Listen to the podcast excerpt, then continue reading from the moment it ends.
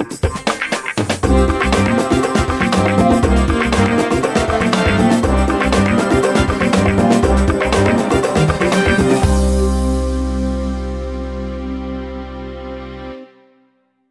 willkommen zum Alpha Podcast Live Talks an diesem winterlichen 9. Dezember. Ich freue mich über die dichte weiße Schneedecke, darüber, dass ich vor einem brennenden Ofen sitzen kann, in dem ein helles Feuer leuchtet.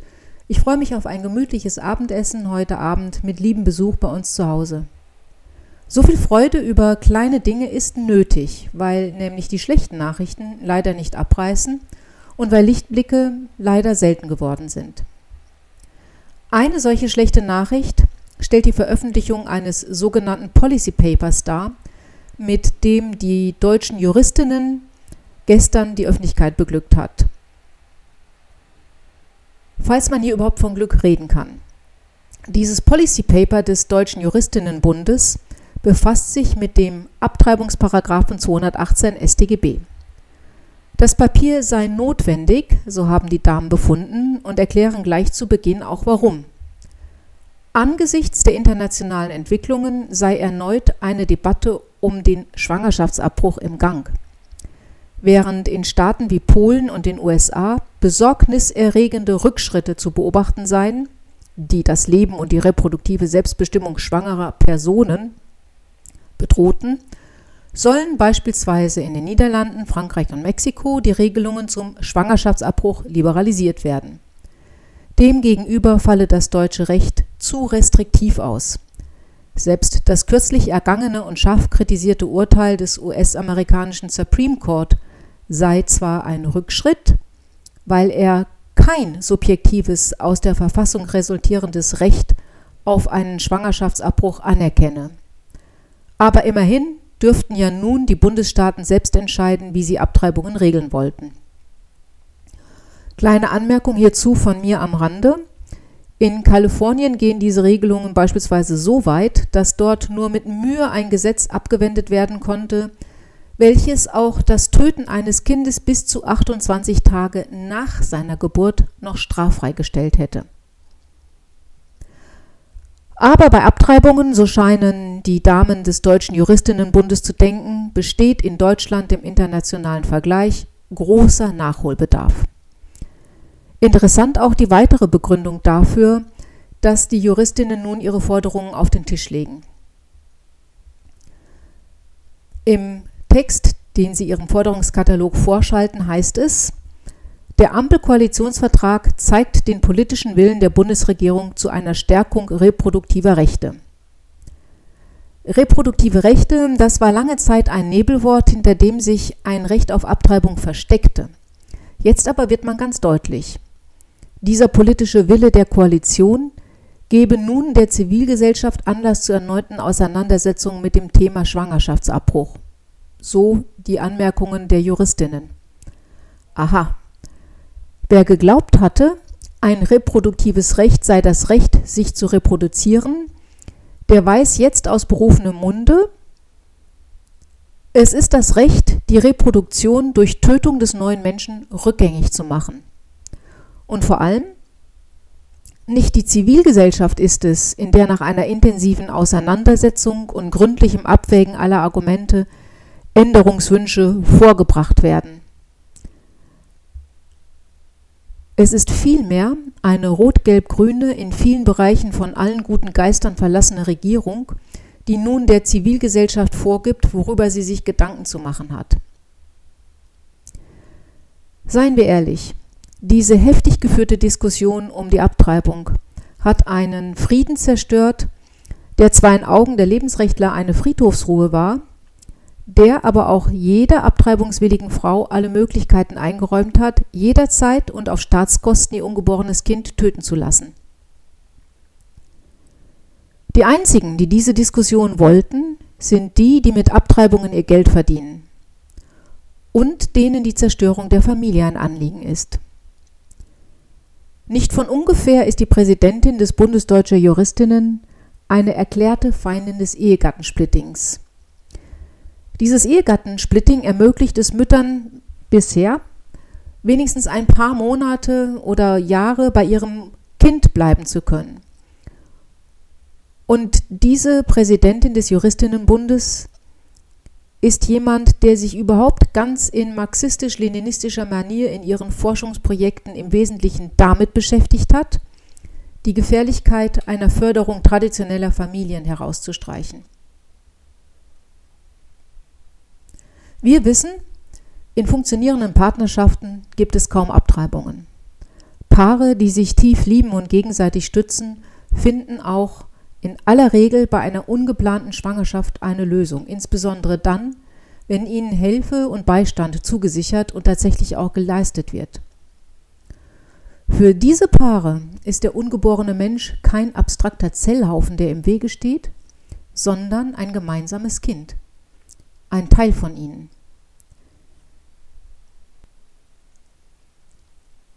Frau Professor Versig, die Präsidentin des Deutschen Juristinnenbundes, setzt sich intensiv für die Auflösung der Familie ein. Und das, weil sie glaubt, dass die Frau nur dann voll gleichberechtigt ist, wenn sie für ihre Arbeit ein Gehalt einstreicht. Mütter, die in der Arbeit für die Familie und ihre Kinder ihre Lebensaufgabe sehen, sind für Versig keine selbstbestimmten, gleichberechtigten Frauen. Das ist nicht nur diskriminierend, sondern auch frauenfeindlich. Und es ist das genaue Gegenteil von dem, was Versig fordert. Ein Recht auf Selbstbestimmung. Dieses Recht haben nämlich auch Mütter, die sich um ihre Kinder kümmern wollen und die darin Erfüllung finden. Wer diese aber so diskriminiert, wie Versig es tut, der muss folgerichtig für ein Recht auf Abtreibungen eintreten. Ganz offensichtlich ist daher den deutschen Juristinnen, die sich in diesem Bund vereinigt haben, der Paragraph 218 schon lange Zeit ein Dorn im Auge. Hören wir, was die Vorsitzende, Frau Professor Versig, schon 2019 beim Frauenfest in Berlin dazu zu sagen hatte.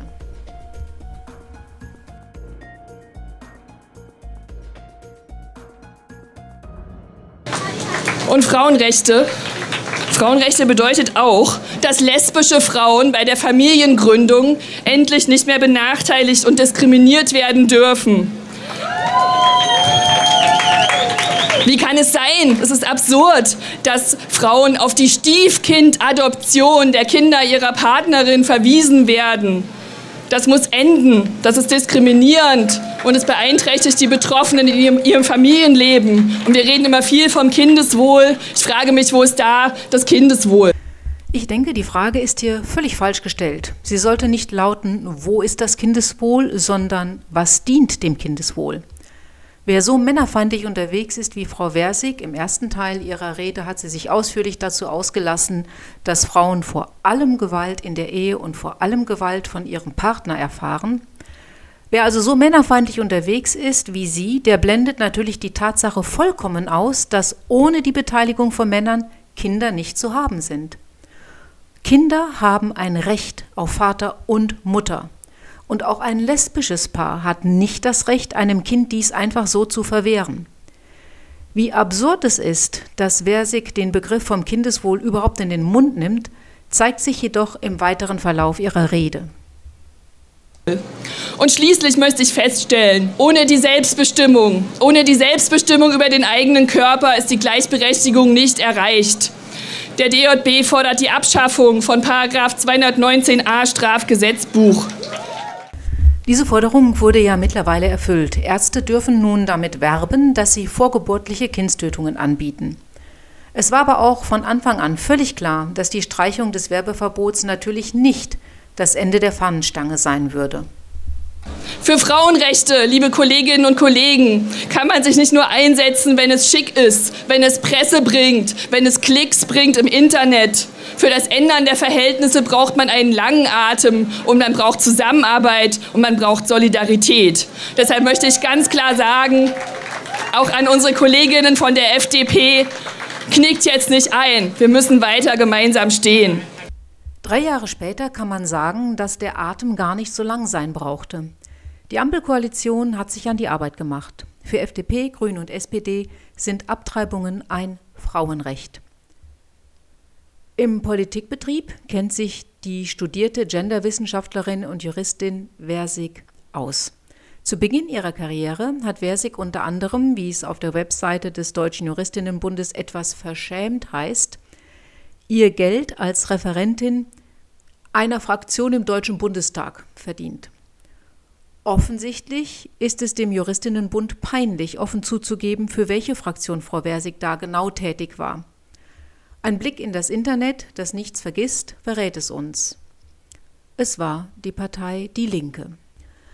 Eine Juristin also, die die Fraktion der linksextremen Erben der SED drei Jahre lang als Referentin für Familienpolitik, Gleichstellung und Lebensweisen beraten hat, legt nun ein Policy Paper vor, das sich mit vorgeburtlicher Kindstötung befasst. Irgendwie war klar, dass da nichts Gutes bei rauskommen könnte. Das Arsenal an Folterinstrumenten, das Versig und Co. in diesem Papier auspacken würden, hat aber selbst mir die Sprache verschlagen. Und ich bin, was Forderungen der internationalen Abtreibungslobby betrifft, ja doch einiges gewöhnt.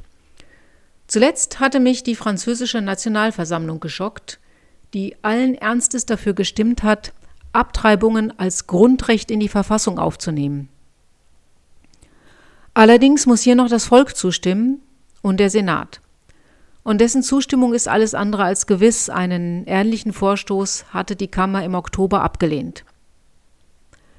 Nun aber dieser Vorschlag der deutschen Juristinnen, den man nicht anders als menschenverachtend und grausam bezeichnen kann. Schauen wir ihn uns einmal im Detail an.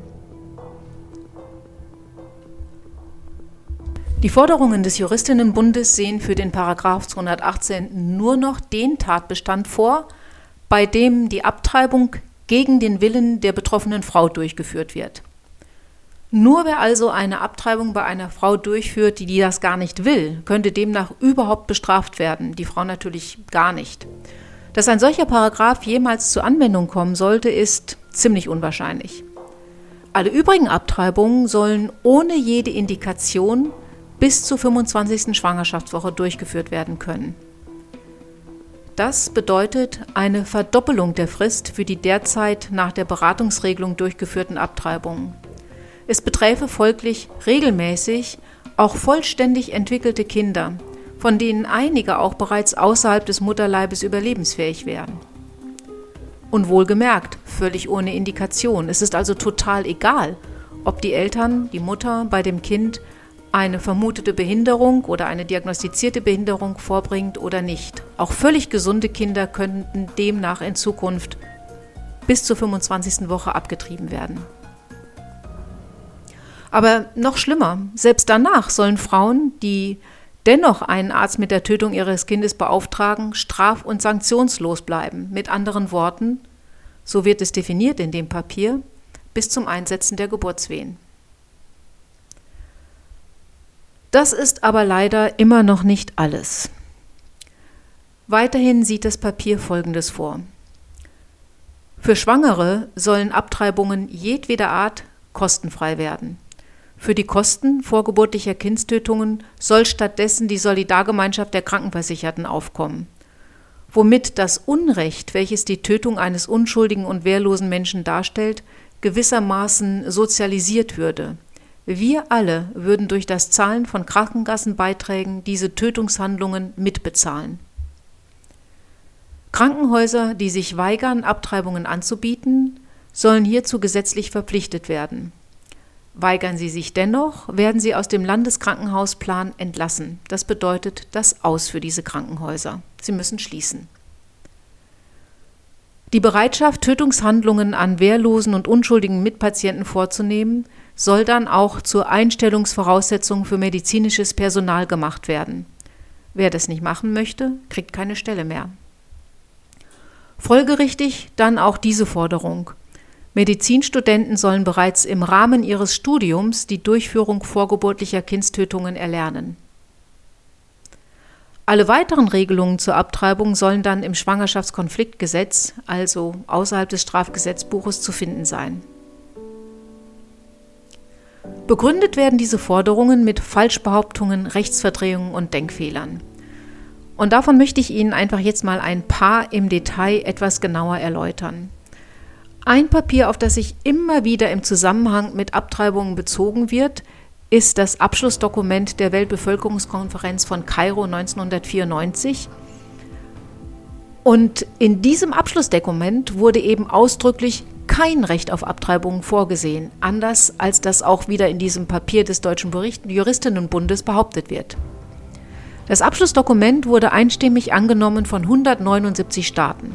Und zwar genau deswegen, weil nämlich festgehalten wurde, dass Abtreibungen nicht als Methode der Familienplanung gefördert werden dürfen.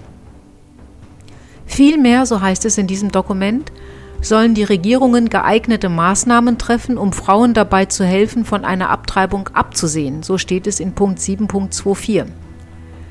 Im Kairoer Aktionsprogramm ist außerdem vom Einsatz für eine völlige Eliminierung des Bedarfs an Abtreibungen die Rede. Siehe hierzu Punkt 8.25.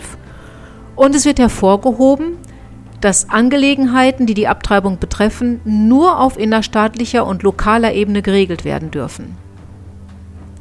Auch ein Jahr später bei der Weltfrauenkonferenz in Peking scheiterte der Versuch, Abtreibungen als Teil der sexuellen Rechte der Frau zu beschließen. Damit sind, anders als die Juristinnen nun in ihrem Dokument behaupten, Abtreibungen eben gerade nicht international anerkannter Bestandteil des weiblichen Rechtekatalogs. Ganz im Gegenteil. Das Abkommen hat die Unterzeichner ausdrücklich verpflichtet, Abtreibungen eben nicht zu fördern. Weiter behaupten die Juristinnen, es gäbe zu wenig Ärzte, die Abtreibungen vornehmen. Das ist aber gar nicht der Fall. Es gibt überhaupt keine mangelhafte Versorgung mit Abtreibungseinrichtungen, wie eine datenbasierte Analyse der Charité in Berlin mittlerweile festgestellt hat. In ihrer Analyse stellen die Autoren eine Mahnung voran. Belastbare Zahlen seien außerordentlich wichtig, weil bei den Diskussionen zur Versorgungslage interessengetriggerte Mutmaßungen vorgetragen würden. Dass diese Mutmaßungen einer Grundlage entbehren, zeigen dann die von den Autoren vorgebrachten Daten. Immer wieder behauptet eine bestimmte Lobby in Deutschland, eine solche mangelhafte Versorgung sei daran zu erkennen, dass Frauen für eine Abtreibung in ein anderes Bundesland reisen. Die Studienergebnisse der Charité zeigen aber, dass grundsätzlich Frauen aus nahezu allen Bundesländern Abtreibungen in einem benachbarten Bundesland durchführen lassen. Die Autoren der Beobachtungsstudie stellen also fest, es gibt keinen Anlass dafür, diese Reisen als Beweis für einen Engpass im Sinne einer nicht wohnortnahen Versorgung zu sehen. Denn schließlich ist es so, auch bei anderen Leistungen der Gesundheitsversorgung wird keine Rücksicht auf imaginäre Landesgrenzen genommen. In der hessischen Praxis eines mir gut bekannten Chirurgen sind Patienten aus Thüringen, Bayern und sogar aus dem europäischen Ausland gemeldet.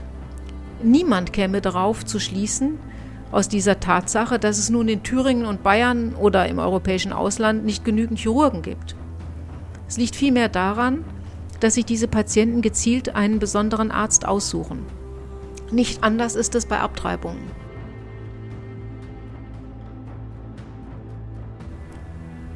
Als weiteres Indiz dafür, dass es nicht genügend Abtreibungseinrichtungen gibt, wird angeführt, dass die Zahl der Stellen, die Abtreibungen melden, gesunken sei. Das stimmt zwar, aber das Statistische Bundesamt betont, dass diese Anzahl keine exakten Rückschlüsse auf Arztpraxen und Kliniken zulässt, die Abtreibungen vornahmen. Und dies deswegen, weil es beispielsweise Meldungen von zentralen Zentren gibt, die mehrere Arztpraxen gemeinsam melden und die werden dann als eine einzige Meldestelle erfasst. Zudem hat sich die Zahl der meldenden Stellen in dem Maß verringert, wie die Zahl der gemeldeten Abtreibungen insgesamt zurückging. Hierin sehen die Verfasser der Studie also eher ein Indiz für eine angepasste Versorgungssituation als für einen Engpass.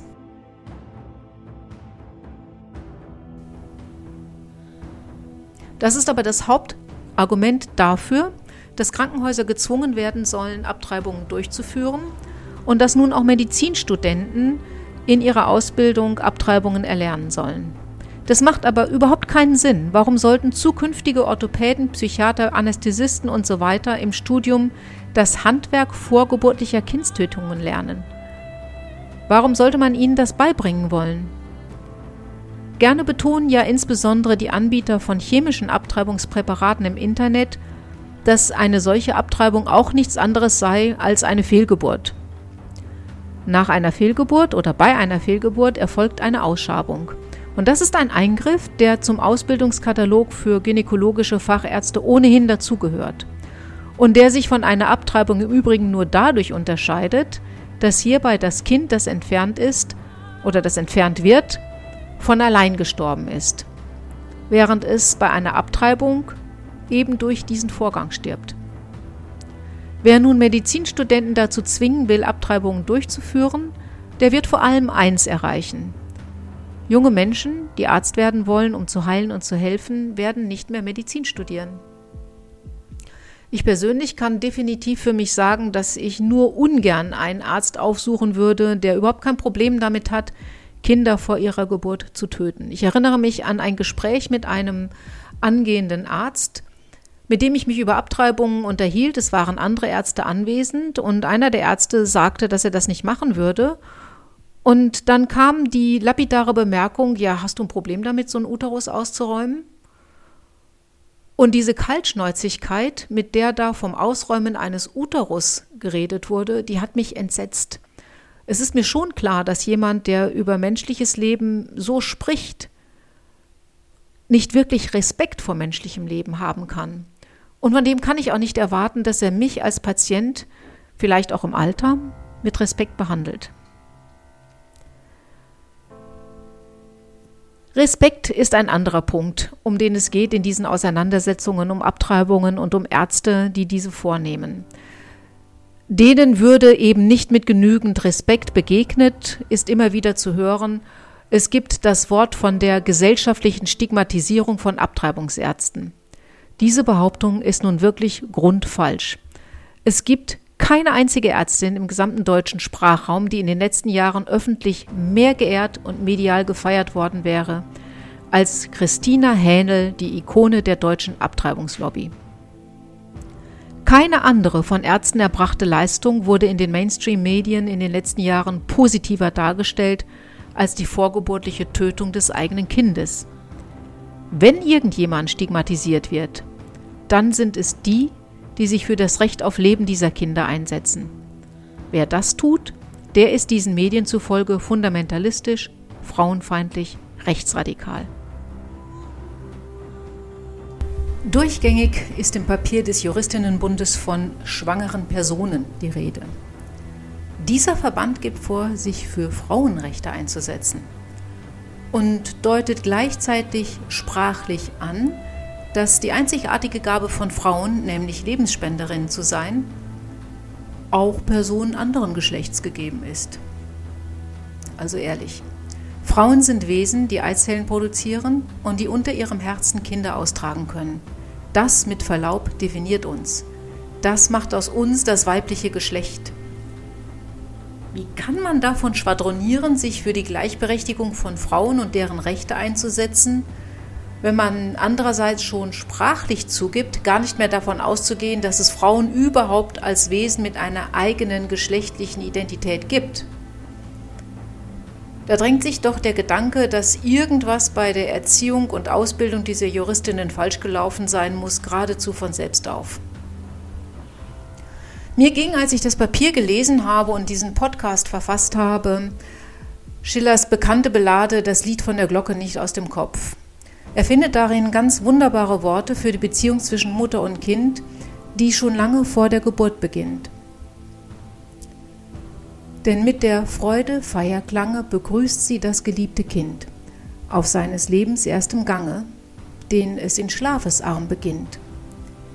Im ruhen noch die Zeitschoße, die schwarzen und die heiteren Lose, der Mutterliebe zarte Sorgen bewachen seinen goldenen Morgen. Die Jahre fliehen pfeilgeschwind. Aber Schiller wusste auch, was geschieht, wenn ohne Rücksicht auf die Verantwortung für den Mitmenschen Rechte eingefordert werden. Freiheit und Gleichheit hört man schallen, der ruhige Bürger greift zur Wehr, die Straßen füllen sich, die Hallen, und Bürgerbanden ziehen umher.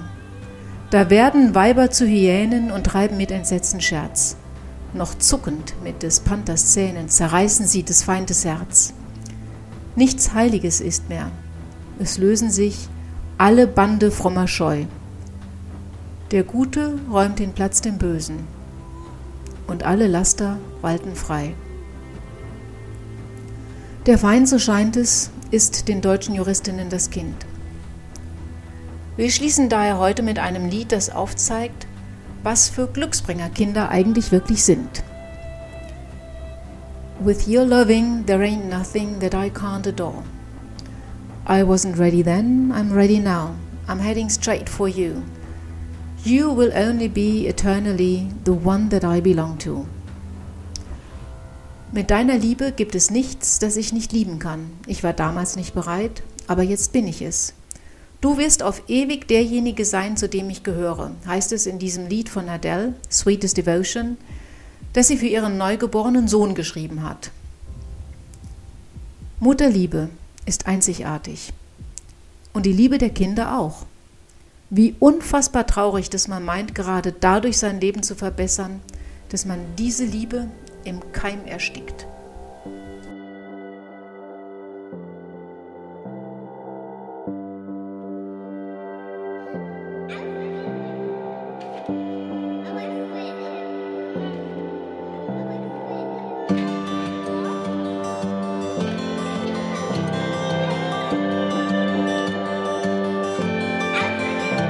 With your loving, there ain't nothing that I can't adore. The way I'm running with you, honey, means we can break every law. I find it funny that you're the only one I never looked for. There is something in your loving that tears down my walls. I wasn't ready then, I'm ready now. I'm heading straight for you. You will only be eternally